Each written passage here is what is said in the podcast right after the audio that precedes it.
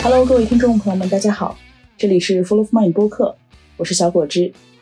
今天这是我们节目的第一次串台节目，嘉宾呢是播客主唱死了的主播 B。那 B 哥来给大家打个招呼。呃，听众们好，嗯，我来串个场。那这一期呢，其实我们是想来聊一聊亚文化这个话题。什么是亚文化？然后从社会和心理学角度来说，我们为什么需要这样一个亚文化的圈子？不同亚文化群体之间又有哪些共性？嗯，当然，我们这一期节目其实做的初衷也并不是想做什么文化的反输出啊，或者标榜某种生活方式。我们只是想从不同的角度去讨论这个文化现象，以及这种文化现象之于圈内人的一些意义。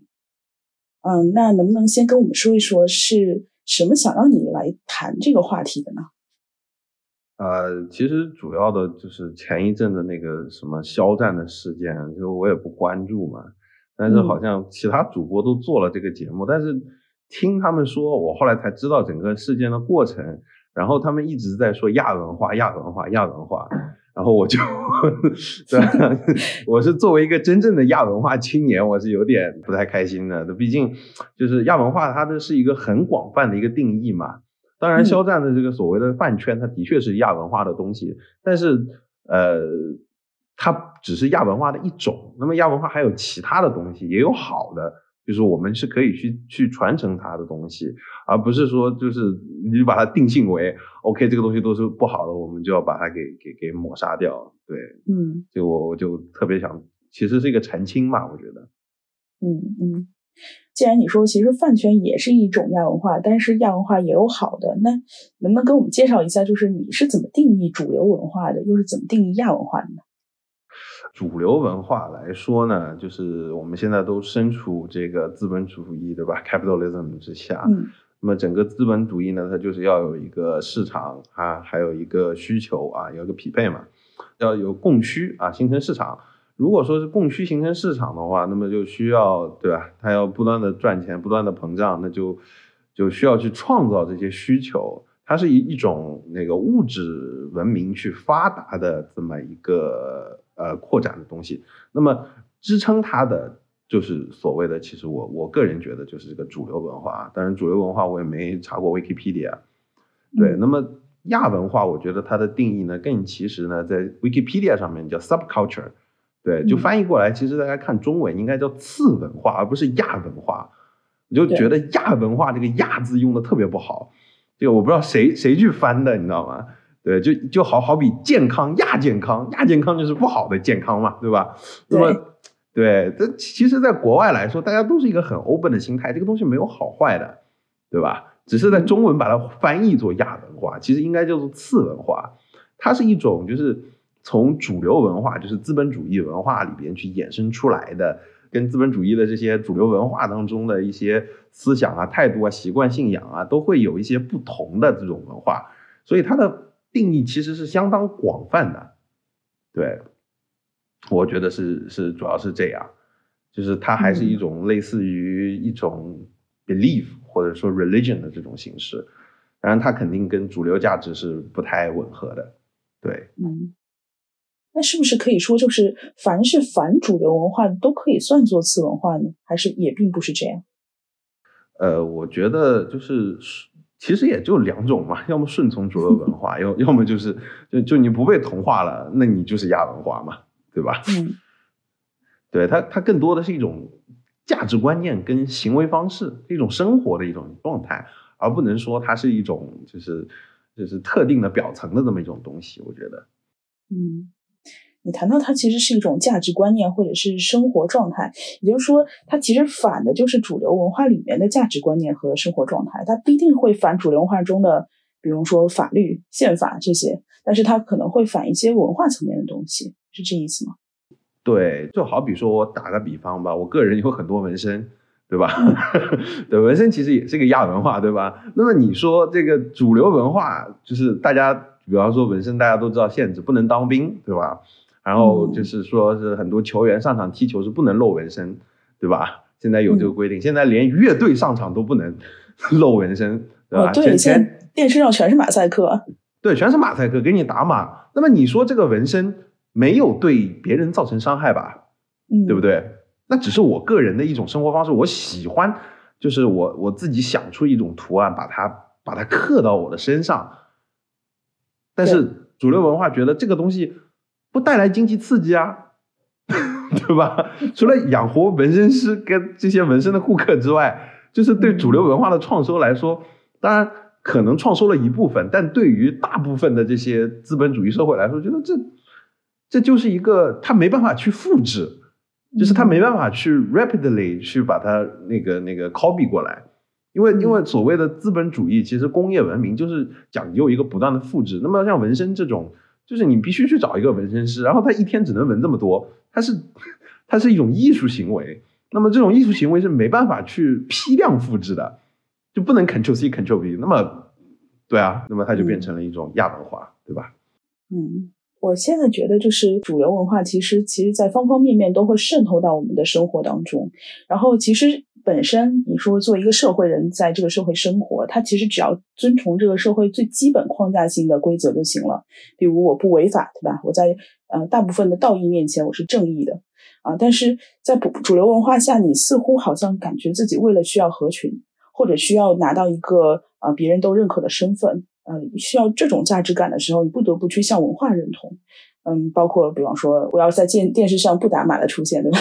然后还有其他一些，包括别人觉得这个东西好，那我也觉得这个东西好，这这种层面的东西，他也去认同，那就造成了就是呃，在一个批量的 Control C Control V 的社会，也出现了很多 Control C Control V 的人。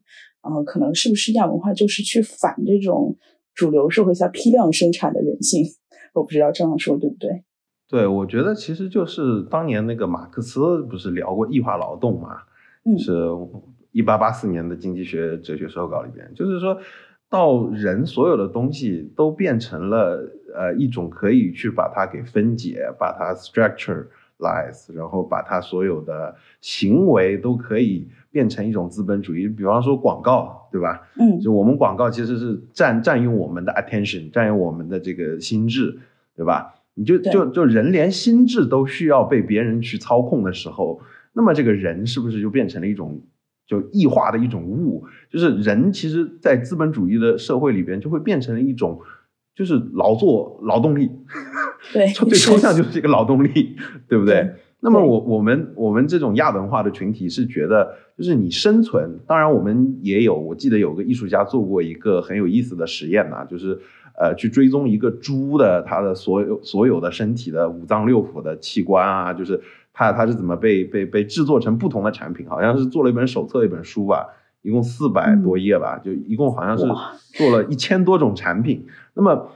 这是对于生存来说，我们的确是需要物质的，那是需要这种资本主义的主流文明，包括就就是像那个啊 Windows 或者说是电脑，那我们我们是需要 Ctrl C Ctrl V 的，否则你活不下去嘛，对吧？对，对你，因为 GDP，你农业时代的 GDP 跟工业时代是没办法去抗衡的。那我们是需要物质是的，那是那是需要，我们是这个认同，就是在经济上我们是认同主流文化的。但是呢，我觉得从从从我们亚文化来说，我们的整个生活方式理念是我们不需要这些 Control C Control V，我们干嘛需要这些 Control C Control V 呢？对，对吧对，你这让我想起来，就是其实中国有句老话叫“从心所欲不逾矩”嘛。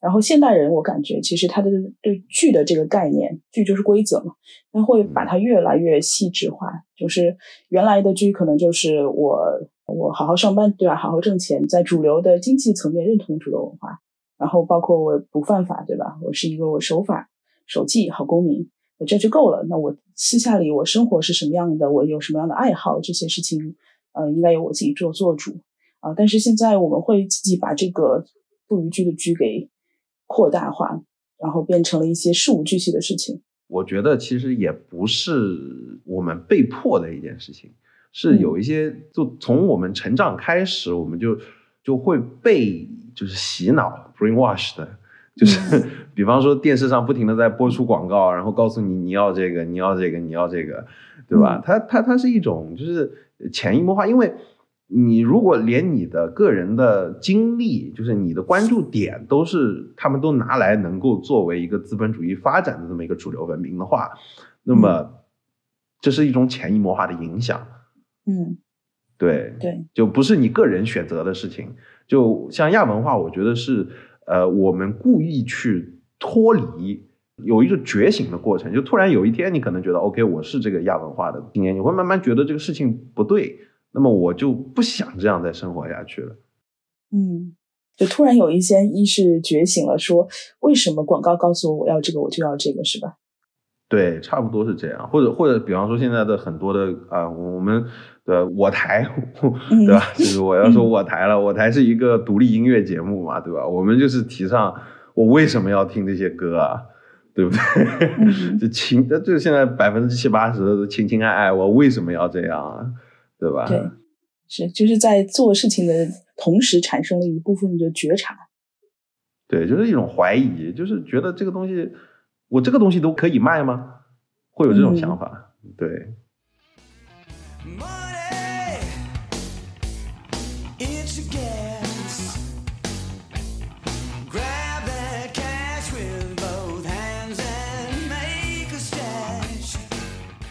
那你刚刚说到这个异化劳动啊这一部分，然后你也谈到这个主流文化其实是资本主义一手造就的，那你觉得资本主义它倡导了些什么呢？为什么我们的生活不需要被资本主义化？这我觉得资本主义就是倡导什么东西都可以卖啊，对吧？那么只要有卖，那就有买，对不对？那如果说说啊，这个东西卖得出去，那买的人越来越多，对吧？那又可以 control C control V，就变成一种市场了。那么从政府的角度来说，那么我要扩大这个税收，那么我要支持这种文化，对吧？所以，所以我们现在会出现很多，比方说。对对，每个人都会经历的，对吧？吃货，对吧？就是对政政府其实是很支持这种暴饮暴食的生活方式的，是不是？就是你如果说你暴饮暴食，OK，没问题，那你花的钱吃的东西更多，对吧？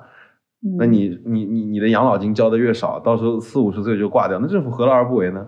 对不对？嗯，他只要只要把你这里的税收给收掉好了，那他不用再给你发放养老金了。嗯。对，同时你还可能产生因为吃的多而带来的焦虑，然后你又会为健身什么之类的去消费，可能。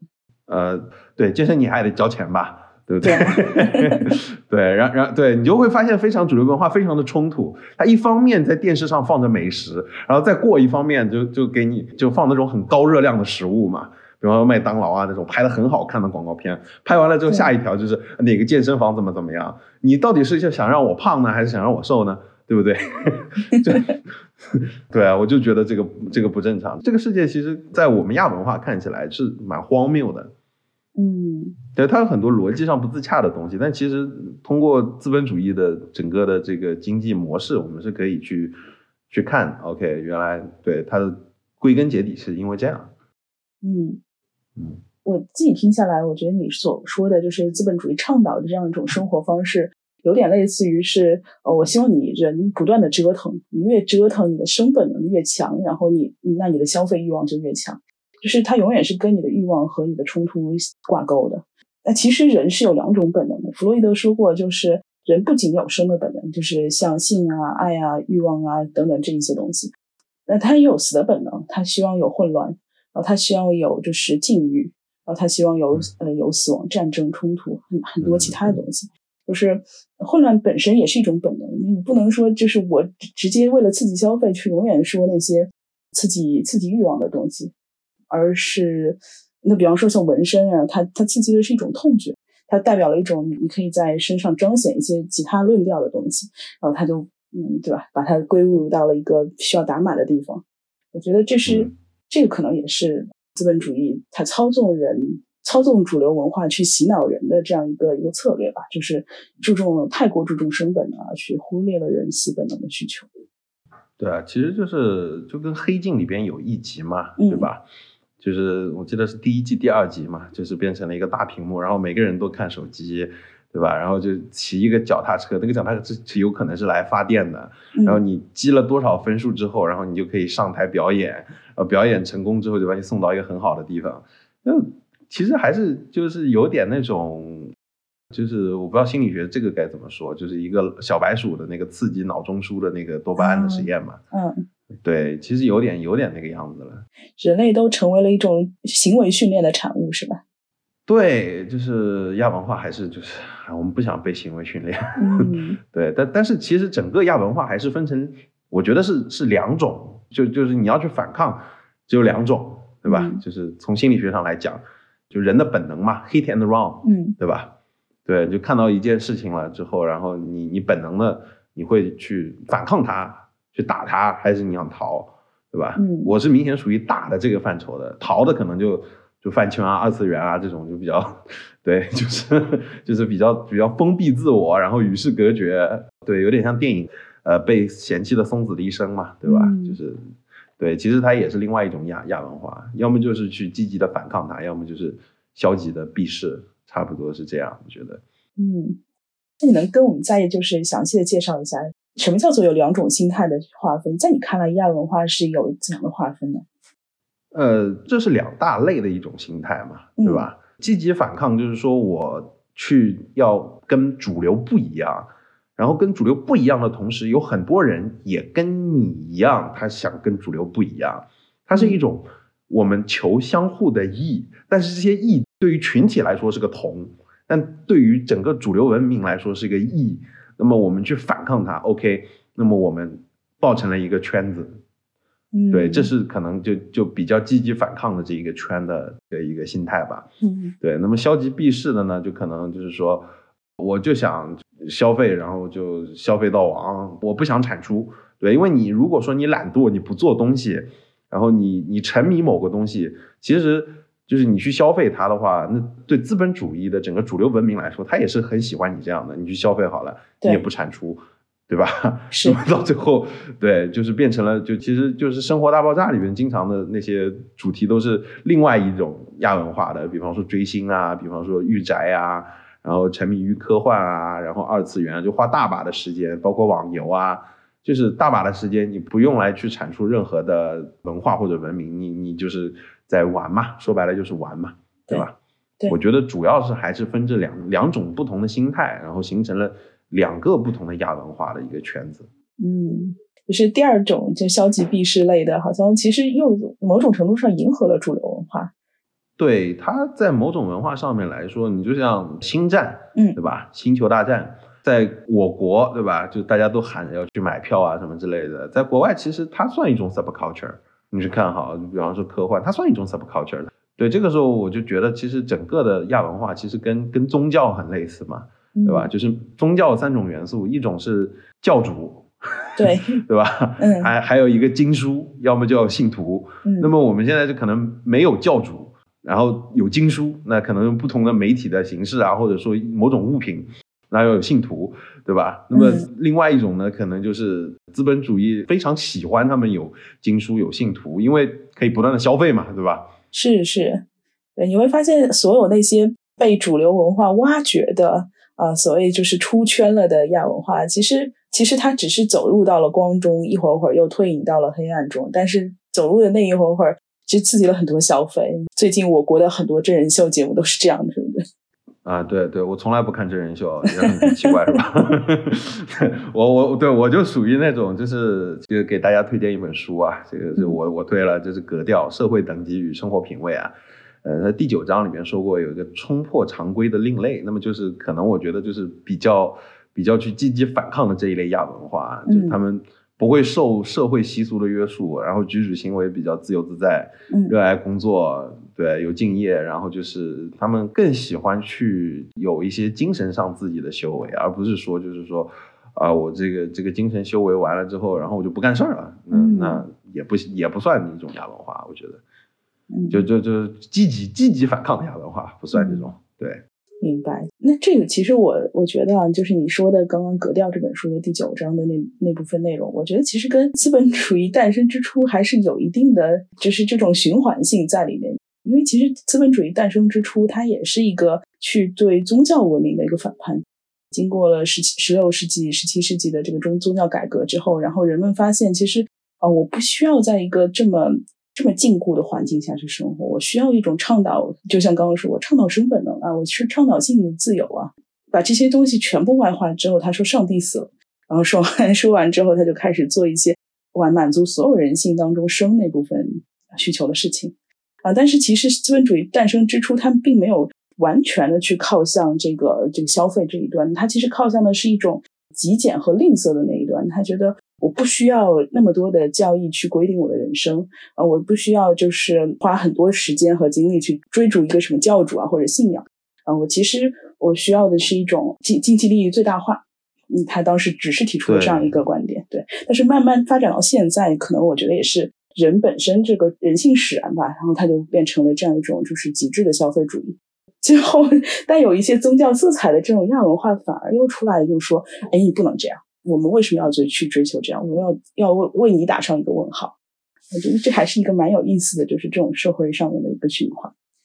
对，我觉得就是阳光底下没有新鲜事儿嘛，其实都一样。就包括亚文化圈自自己也在自我的不断的迭代。亚文化它对会有迭代的东西，尤其是音乐这块就有很大的迭代。就是当时像摇滚乐出来的时候是啊反叛，OK，那反叛完了之后，然后就忽然呢大家都觉得应该去摇滚音乐节，我要追求我心灵上的自由。嗯，那自由去了之后呢，那。就变成一种被被招安了嘛，对吧？像滚石啊那种乐队，对，是，对。然后这一被招安了之后，哇，然后就还是有，就是被招安的那一一大波人里边，总是还有一小波人哎觉醒了，觉得哎这么做好像就是我们经常圈子里面，会说这他妈是不是太商业了啊，对吧？就就太迎合听众了。那么我们是不是要做一点不一样的东西出来啊？那么这个时候。它它这个亚文化慢慢的又会挪到主流文化里面，那么跟原来的亚文化圈里面又有一部分人去反对这个东西，那又变成了一个新的亚文化，嗯，就会有不同不不断的迭代的过程的，就是经书还是在 update 的，对，会有会有这种想法。信徒进进出出，但是经书永远在迭代，是吧？对，经书而且是在迭代，真的是这样，嗯。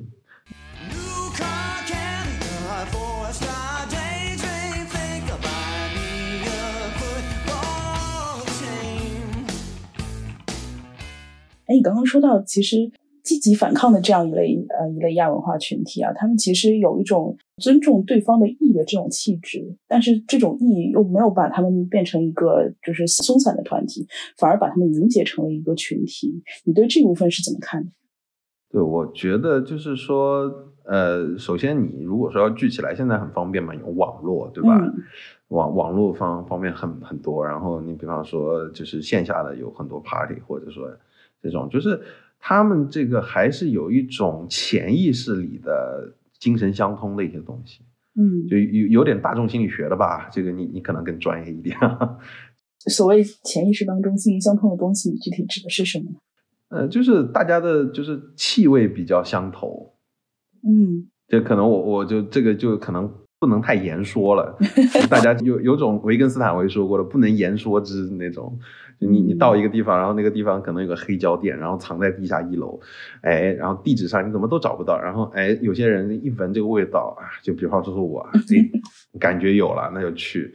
那这其实是一种整个的行为模式，还有他的那个心理的深层次，他就是要反对。然后这个时候反抗的东西是一致，敌人的敌人是我的朋友，那么就变成一种意志化的一个群体嘛。嗯，他们有一种个人主动的这种精神的一种平等性、自由性。但是其实是比较松散的，也没有就是比较那种大家都同质化，嗯，也没有。对，这样一种群体其实还是蛮蛮先进的一个群体，因为如果你是一个过于紧密的，有一个很很权威带领者的群体，反而群体会产生出一种反制的一个群体的表现嘛。但是你说的其实它是一个松散的，只是大家对于彼此的这个气味。相投，然后就是它其实维持这个团体的唯一因素，一种心理因素。那我觉得其实这样的一个团体就不太容易会变成一个被愤怒挟持的团体，或者是被领导者挟持的团体。它更更加像是一个文化联盟，有点这种感觉。对，其实我觉得就整个播客圈有点像这种吧，开玩笑吹的，差不多。就就就还是一个一个，就说说白了，古人说的嘛，就四四个字嘛，气味相投，对吧？嗯，比方说有些啊音乐类的台，我基本上不想去聊嘛，对吧？就就我知道我气质跟你不是一样的，那我跟你聊什么聊嘛，对吧？就会有这种 这种东西可可能在，它有点潜移默默化的，而且是一种行为表征。尤其是像我周围的一些也是深度的乐迷的朋友嘛，包括一些乐手。大家行为方式其实去做什么事情，到什么地方，大家都会偶然碰到。哦，这样，这是一件很有很有意思的事情。大家但大家的工作、职业其实都径不相同。嗯，对，有有有做老师的，有做医生的，有做工程师的，什么都有。嗯，对。但是大家可能一到周六说有个地方什么什么地方有个什么活动，然后哎在现场碰到了，哎你也在啊，就 很松散。对，但是大家其实还是呃为了某某一样，就为为了经书嘛，大家还是会聚在一起。嗯，这是一个挺有意思的事情。你能跟我们聊聊，就是就是这个圈子在国内到底是一个什么样的圈子吗？我其实我也蛮好奇的。我这一个星期我还带着猎奇的心心态去去研究了一些这些文化，我觉得还挺有意思的。对我，我觉得就是其实从国外来说啊，就是国外来说，其实大家都看看 Vice 都可以知道很多嘛。它它被称为亚文化青年的圣经嘛。嗯，对，就九九四年在加拿大，然后这两天那个疫情的这个事情，Vice 上面也出了很多非常好的文章，我也是天天在看，很有意思。然后国内的话呢，可能就是就是我只谈积极对抗的这一类的亚文化的群体啊，嗯，它是有不同的圈层。对，什么叫它是有不同，就是好比怎么说呢？它它首先它有不同的分类吧，对吧？嗯，就是比方说有有一类是特别关注隐私的，那么就是密码朋克这种，cypherpunk，嗯，就是啊玩各种的那种呃，就是电脑上面的那种加密软件，对吧？嗯，然后有有我们独立音乐的，对，然后还有一些就搞艺术的小众艺术的。对吧？包括一些这种啊，看电影喜欢看那种啊恐怖片邪点，对吧？有玩机车的、纹身的、滑板的啊，还有 LGBT 的啊，对吧？甚至包括字母的，它它有不同的分类，但是呢，每个分类里边都有不同的圈层。就所谓圈层向上是一个一个一个一个一个金三角一样的一个东西吧，就是一个金字塔一样的东西。就是它呃每每一种类，因为每个人对经书的理解都不太一样。嗯，对，有有些人只可能看一两张，然后说 OK，我我觉得我是这个这个亚文化，然后对，就就出去说嘛。嗯，那么有有有有有些，比方说深贵那种，它就属于高端的，就是啊，我看了，就是可能一个十年的亚文化青年跟一个五年的肯定差距还是很大的嘛，嗯，对吧？那有不同的这种圈层，那不同的圈层就是你你你在这个一两年的情况下，你很难去见到十年以上的这样的人。嗯。但是不同圈层里边，就不同分类的不同圈层都会有交接。比方说，我在现场会碰到很多玩小众艺术的，嗯，对，玩涂鸦的这种，这是很有意思的。就他在音乐圈，比方说，我打个代号，他音乐圈可能他的圈层是在独立音乐圈的圈层四，然后呢，他在涂鸦圈可能圈层是一，嗯，就圈层比较高。大部分会碰到这种情况，很有意思。对，它是国内的现状是这样的，但是它还还有一个特特点呢，就是在不同的场合你会碰到不同的人，就是怎么去理解它呢？比方说，你今天在一个音乐的场子，你见到了谁谁谁，然后大家一起蹦个迪，蹦完了之后呢，过两天呢，比方说 PSA 有个有个很好玩的展，然后啊大家又见到了。就就就，然后然后第一次见到大家聊音乐哦，哎啊，我最近去了哪个哪个现场，那现场真烂，我靠！然后 第二天见到说，哎，你也来了，哎我跟你说，上次这个展真的差到爆炸，对对，就是很有意思，差不多是这样一个情况，对。那我听你这么一说，好像其实分类本身并没有圈层那么重要，就是。在不同分类，你都可能碰到一些人，只不过他们在站在每个分类的不同圈层而已。但是小众的人好像就像你刚刚说的行为模式一样，就好像都能在某些时刻不经意的碰到。对它，它是一个有有有一种潜意识里的这个东西吧？我觉得是对大家的，就是我们说 sense 嘛，sense 都差不多。嗯，就是说什么地方蹦了一个很好玩的东西，大家后来大家都去了啊，一看啊，我靠，你也来了，都会有这样，很有意思，真的是。蛮有意思的一个一个一个叫混圈子吧，差不多是这样。嗯，对。那这些不同的分类啊，其实你说的就包括从音乐艺术到这个就是恐怖电影，甚至生活方式不同的各个各个小的小众的分类。但是他们，你觉得它共性是什么？到底这个潜意识是什么？呃，我觉得这个潜意识就是和主流的这种消费主义的文明，你是要就是首先是人性的自由，追求一个首先一个人性的自由，嗯，然后这个人性的自由可能是要高于你资本主义是主流文明所定义下你的行为模式，我们就要反对这个行为模式。那么嗯反对的时候呢，就是大家可能这个时候大家的行为模式有可能趋同了，就有这么一个 sense。哦，所以最终还是一个反抗在那边。对，就是一个反抗，然后就是多问自己为什么要这么做。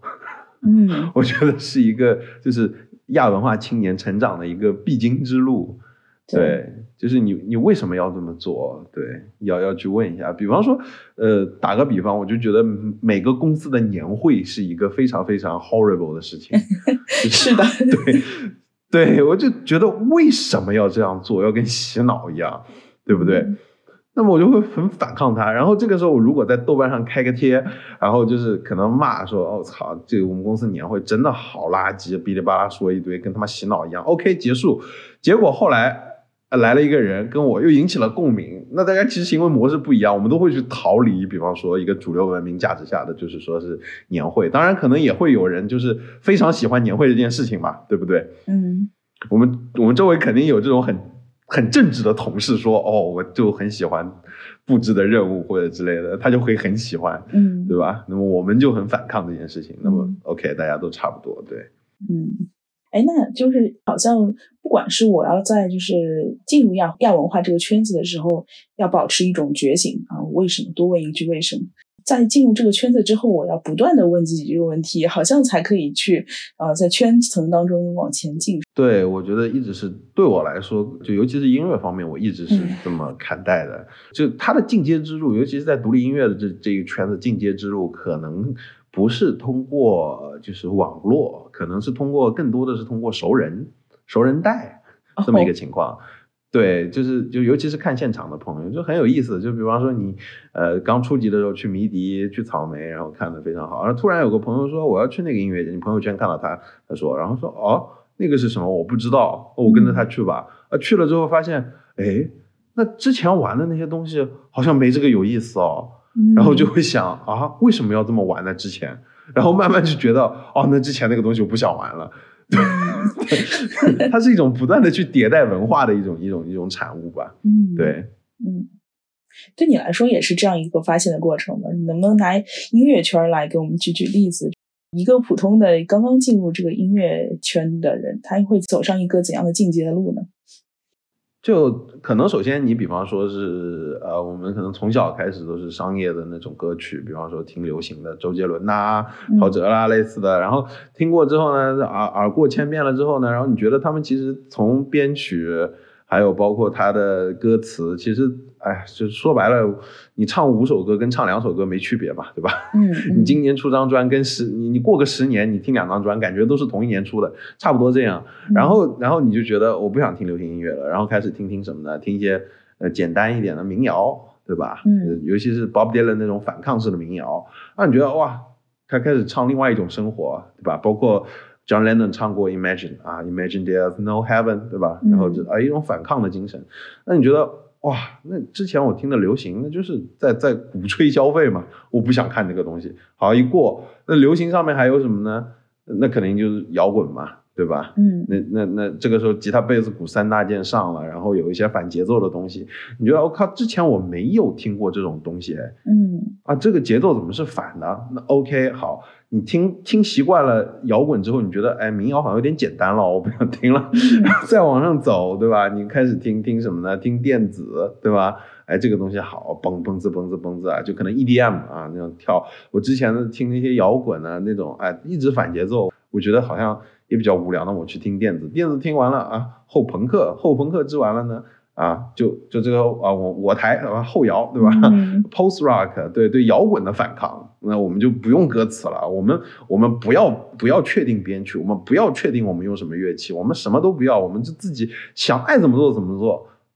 嗯创意菜行不行？好，OK。那么你创意菜结束之后，你往上走，还有氛围，对吧？还有我们七十年代啊，六六七十年代那些啊，把古典爵士都融合在里边的前卫摇滚，对吧？然后到最后有极简，对吧？到最后还有 harsh noise 这种噪音、硬噪音，就是你你发现你的耳朵不断的在进化，嗯 它是一个不断的正反馈，然后让你的耳朵不断的深层次在往前进的。嗯，到到我我到现在都没有把自己能够训练到能够，我我真的没没办法把东西都听全了，一周听歌的时间都有限，就是这样。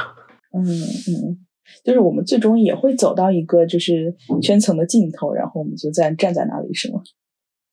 对，就是就看你个人的领悟能力跟修为吧。有可能你更喜欢这个圈层，那你就待在，比方说数学摇滚，就是一个不对称节拍的一个东西嘛。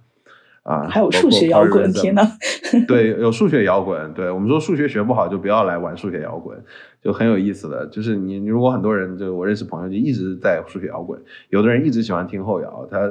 他可能到这个点他已经很满足了，因为那些音乐的量也很多了，他靠这些他觉得他这辈子可能就听这些了，那也行，对吧？嗯。那么我我是那种还是不甘于心的，我觉得哎，是不是听到一个新的东西，我还会想哎，这个东西为什么这么做的？就这种不同的反思，然后你在不停的往圈层上面走。嗯。对，包括纹身圈啊、机车啊、这个写点片啊，对吧？但对啊，就是都都有这么一个经历吧，就是肯定肯定是从。资源最多、最丰丰沛的，慢慢走走到你你往网上一查，什么东西都没有的 境界。我觉得就到什么时候你去你去敲键盘，你在网上查什么东西，你查不到了。我说说明你到了一定境界。嗯，就是我也已经不需要别人去认同我的认同。对，就像我我我听歌单，我可能会就是比方说别人给我推歌，我是会接受的。嗯，但是你要扔过一个就是啊，就资本主义社会这个时候说了啊，就 Spotify 这种。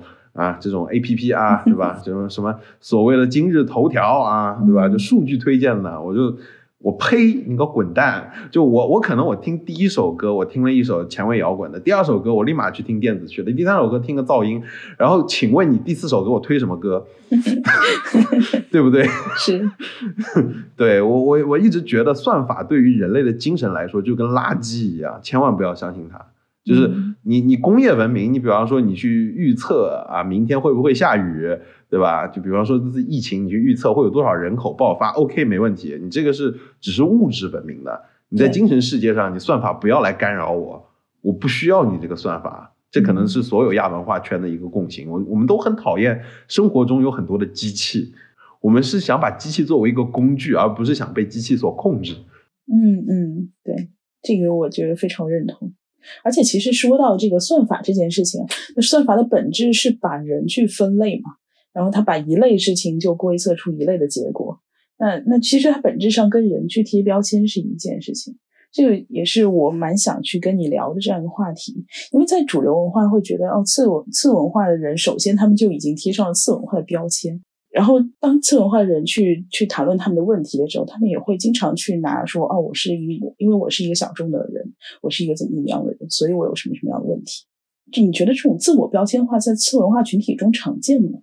对，我我觉得是可能是刚接触的低低圈层的人会比较常见。嗯，怎么说？就是。就就就嗯，这么说吧，就可能就是我刚刚打比方嘛，就跟圣经一样了嘛。嗯，就贴标签的往往是刚刚入教的人，就到处宣扬我是耶稣教徒。嗯嗯嗯，会不会这样？对不对？对，是他觉得我现在不一样了，我一定要把这个不一样性先先说出来。对我受到了神的感召，就看两页他就受到神的感召了，对吧？然后你慢慢看下去呢，你你你把前书啊，就是呃呃旧约新约全部看完呢，嗯，对吧？然后你多看了几遍呢，那你对教义的理解是完全不一样的，嗯，这个时候你你你，我觉得就是随着你对于经书深入的理解，嗯，对吧？更不要提次文化这种天天不断还在产产出新的经书的这种文化形式。对吧？对，那我我认识一个非常非常厉害的一个乐迷啊，他每天五十张专辑，可能四十张我都没有看到过的，对吧？天天 天天一刷啊，我自愧不如，对不对？还有一年看四百场现场的啊，他们从来不会说自我标签，说 OK，我就是我是非主流，我是亚文化的，他们不会说这个。嗯，他他们连听歌的时间都没有，他哪有空跟你说 OK，我是亚文化的，还要还要去宣传，对对吧？是。是，对，因为我我这边我会接，比方说性少数的来访者，他们会带有一些现实问题找上来。当他们找过来的时候，他们首先会跟我说：“哦，我是一个这样的人。”他们完全不会避讳说这一些，甚至可能呃一说一些很很创伤的事情，对他们来说都不是一件很难的事情。但他们真正难的是去看到他们的问题不是由于这些这些事情造成的。比方说，有的人会找我说：“哦，我成绩不好，我没有办法去专心学习。”但但这都不是事，主要的问题就在于我现在想要变性。嗯，我这个这个变性这件事情我一直做不好。然后，但其实我跟他聊，嗯，聊聊久了之后，我会发现变性并不是导致他现在生活当中出现这样问题的原因。那他他会把这个变性当成一个挡箭牌，说我现在所有事情都都停止了，我就要做这一件事情。但这件事情怎么也做不好。但他没有发现，但他做不好其他事情的原因是什么？那些原因可能才是他做不好这件事情的原因。我觉得我现在做的工作很多的一部分是剥离，把这些问题更从标签上剥下来。就像你说的，一个人如果在亚文化圈子里面走到呃更深的地方的时候，他其实是自己都没有没有意识到有标签这件事情了。本身它就是一个去标签的文化，他怎么会往自己身上大肆宣扬啊？我是什么什么样的人呢？这种感觉。对，而且我觉得就是像像像你刚刚说的，比方成绩不好，或者说变性给自己呃生活上带来不便呢，嗯，就是说像成绩不好这种，首先我肯定不是这个亚文化带来的，OK，就就是就是这个，首先你要你要先分辨出你到底是不是这个东西，对不对？那么如果说真的有，比方说，我觉得的确变性是有一点，对，就是对 LGBT 群体来说，它是有一定的，在在起码在生理上会带来一些不适啊，或者说一些一些东西的话，那么我作为一个呃也不算资深吧，就是十多年的亚文化青年，我觉得有的话，你需要自己去克服这个问题，嗯，就是。要有一个 commitment，就好比是什么呢？就是你，你比方说，你说你是一个，呃呃，又又打回老比方嘛，你是一个耶稣教徒吧，对吧？你你是信教的，那么你每周也要去教堂吧？对，你这个是要 sacrifice 的吧？是的，你是要你你是要付出一些东西，你你给上帝的吧？否则你叫什么叫什么？你你是信教的嘛？对不对？嗯。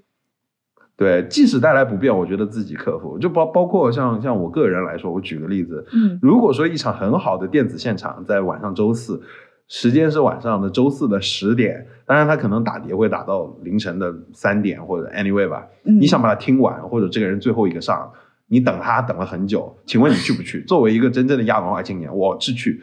那去完明天还上不上班？喝红牛接着上啊，困了 活该啊。对不对？这是这是你你喜欢音乐，你要付出的代价，没有办法的事情。对，所以其实为行为承担责任，这个本身是一个普世的原则，并不是因为你是什么圈层，你是什么标签，而去把可以把这部分责任转嫁的，是这意思吧？对对，哪怕是亚文化，这个有句俗语嘛，“eat your shit”。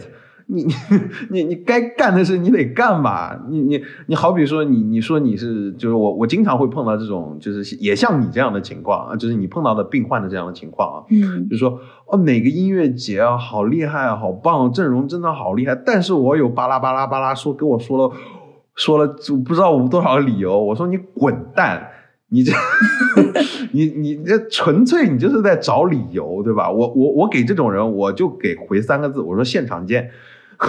我剩下来不跟他说任何的事，我就说三个字：现场见。你爱来不来，对吧？你不来，然后我们就会发各种的现场的小视频给你，你就后悔去吧。没有没有办法的，你你这是你你这个是要要要付出的这个代价，对不对？嗯嗯，哪怕是亚文化，你也要需要去付出自己的努力呀，对吧？包括你对于自己的那个自我的教育是很有必要的。对，嗯，这一点无论是主流文化还是亚文化，大家都是非常提倡的，就是自我教育嘛，对吧？嗯，那你说到就是亚文化，其实更需要就是付出一些 commitment，要知道自己做出的选择是有牺牲的，然后并且接受这一部分。那你觉得作为一个亚文化青年，事实上活得累吗？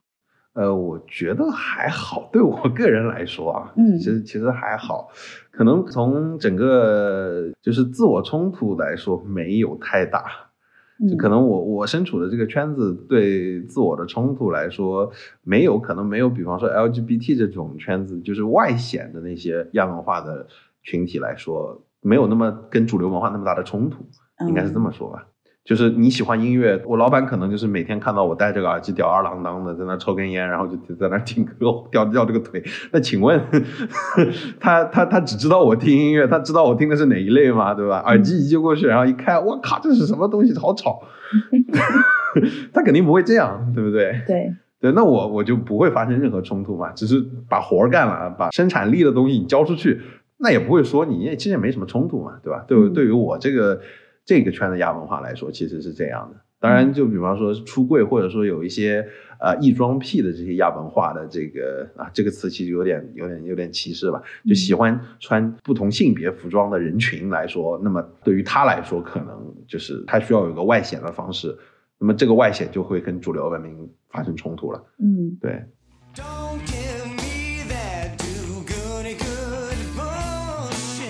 但是我真的跟主流文化发生冲突的话，作为亚文化圈层的人，应该怎么样去做呢？就我觉得，首先来说，就是呃，如果真的发生冲突的话，其实我推荐大家看电影吧，就《Bomb City》炸弹之城。嗯，呃，讲了一群朋克的事情啊，这个讲的故事也挺声泪俱下的，也比较反抗，就是还是。避免跟主流文化在公开的场所，大家都都处在同一个场所的时候，你发生这样的冲突，其实是不是特别好的？嗯，对。然后你需要做的是，你白天上班，那你去那正常上班就可以，就是不要太外显。然后你晚上回家，或者说周六周日有空，那就跟自己族群的人回归族群，然后你去找到更多志同道合的人去。就跟传销一样，有点像 发展你的下线或者之类的。就首先这个人要有 sense，我去发展他的下线，我觉得应该是这样的一个状态。我就举个例子好了，就是之前有一个厦门的一个死亡金属的一个吉他手，嗯，对你根本猜不到他的职业是什么，他的职业是个律师，你知道吗？天哪！而且是要上庭的那种。但是你玩死亡金属的话，你一定要留长发。哦，对。你你你不留长发，你在台上你根本没办法，就是就呃圈内叫大风车嘛，就是啊甩起头来，那个头发能够三百六十度这样转嘛，对吧？嗯。OK，那么他留了这个长发呢，他每天就很很仔细的梳理，然后就梳了一个很长的一个马尾，然后去梳上庭，跟法官之前打好招呼。但如果说一到晚上，他肯定哎这个发扎一开，啊涂完胶，哇那个大风车转的，这个就是个很好的典型的例子嘛，对吧？哪怕是。就是金属这么具有冲突性啊，这么有有有反抗性质的这种音乐，其实正常生活大家都可以 love and peace 的，对吧？你就你就正常的你去生产吧，你跟同事你其实不需要太多的话语交流，你们要讲的也只是职业上的事情，你不会不需要去跟人家说哦，我我非常喜欢那个那个那个什么什么，你过来看什么什么，没有任何意义，而且同事也不会因为你说了这个东西，他会对这个东西感兴趣。对。说实话，其实，在呃内心并不会 care 他到底认不认同你这件事情。对，就是就不认同又怎么呢？就是我我我就喜欢这个了，你又怎么办呢？嗯，对吧？你就好比你比方说很多 LGBT，你不可能把它搬搬直嘛。现在不是号称说是搬直嘛，对吧？掰掰直这是不不可能发生的，在基因里边的嘛，对吧？你这个根本。不可能发生的事情，你要就要么去同化它，要么发生冲突。同化是不可能的，那你就就避免冲突不就行了嘛？大家其实平常你上班或者你正常生活也就吃吃喝喝，对吧？年会聚个餐也就对吧？喝两瓶酒，然后就结束，没没需要太多。对，就是尽量不要发生冲突。嗯，对，是。其实我们在做性少数群体的这个心理咨询的时候，也会这样说，就是一方面为他找到一些支持系统。让他知道，哦，别人也是这样子的，有很多像你这样的人，他们过着什么样的生活，他们会给你一些力量。相反，其实这种力量，就像我觉得比你刚刚说的这个，呃，意志的团体啊，它其实更更有凝聚力。它是一个不仅是在呃精神层面，甚至是在线下的一些互助上都可以达成凝聚力的一个团体。对。另一方面，就是让他去接纳，就是我已经没有办法改变了，或者是这就是我基因的一部分。那我怎么样才能去做到 love and peace，而不是去做到在公开场合有所冲突？那这也是一个在心理层面上的一种一种妥协。不能因为自己有了这样一个小众文化气质，你会出现一种小众文化洁癖，就是任何主流社会东西你都去反抗。你的你的生存标准还是要在的，就是这种从心所欲不逾矩的矩可以小一点，但它一定还是有的。那这可能也是我们工作的一个方向吧。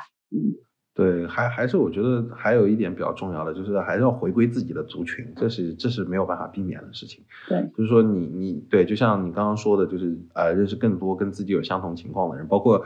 对，我觉得是是不好意思插个广告，我们播客的这个微信群还是不错的，大家去里面聊音乐，哎，大家哎很开心啊，对吧？然后哎，原来你也你的耳朵也跟正常人不一样啊，就有 那种啊，回归了之后啊，大家都相互的交流交流自己的心得跟钻研，其实是很好的一件事情。然后你你慢慢的深入下去，那其实很多时候你你往下深深钻了之后，首先你。标签化自己会去掉，然后冲突你也不太可能发生。你会觉得我根本没有时间去去把这个这个经书给读完，那个经书很厚，我哪有空我去跟别人发生冲突呢？对吧？对对。那即使你是在一个自己的嗯群体里面获得了一个认同的补充，然后你就不会再去啊担心那些可能存在的歧视和冲突了，因为你甚至都没有时间去关注到他们。对，就基本上是没空去关注了，就这个注意力完全就转移到你应该应该去做的这些族群里的事情去了。对，就是哪怕是哪哪有一天你觉得哦这个东西都懂了，对吧？你你也可以出来做个播客嘛，对吧？其实不是说我啊，但是 没错，对对是没错是没错，就是你还是可以去传播给更多的人嘛，对吧？就总是有事情可以去做的。就是你一直纠结于和主流文明发生冲突啊，呃，主流的文化发生冲突，然后你一直纠结于自我标签。其实我觉得，就就这一点来说，只能说这个亚文化，你所处的还比较的低圈层，你还没往高层走。嗯，对，嗯，所以如果内心有冲突，不妨再深入一下，看看这个世界到底是什么样的。对，就就上外次去查一下嘛，对吧？你看一下别人别人在玩什么，有可能对，就就哪怕是你比方说是纹身纹身的圈啊，又又举纹身了，其实也不太好。如果老举纹身的话，对，就就比方说 cypherpunk 吧，密码朋克这一圈吧，你说你你你你你会用了很多啊加密的手段，人家跟你说还有还有暗网呢。对吧？一进暗网之后，哪有心情？你还要去去 去攻陷别人什么什么东西？这扯淡！这个事情根本是，对吧？根本没没有这个是那个时间跟精力去管那另外的事情。对，所以啊，就是人还是毕竟我觉得是个社会性的动物。你哪怕你是喜欢跟别人不一样的文化方式，你是要反抗这种主流文明方式，也有一个家在等着你，你要赶紧回家。对，说得好。对，就是。对，上完班了之后，我戴上耳机，我就回家了，要这样。嗯，对。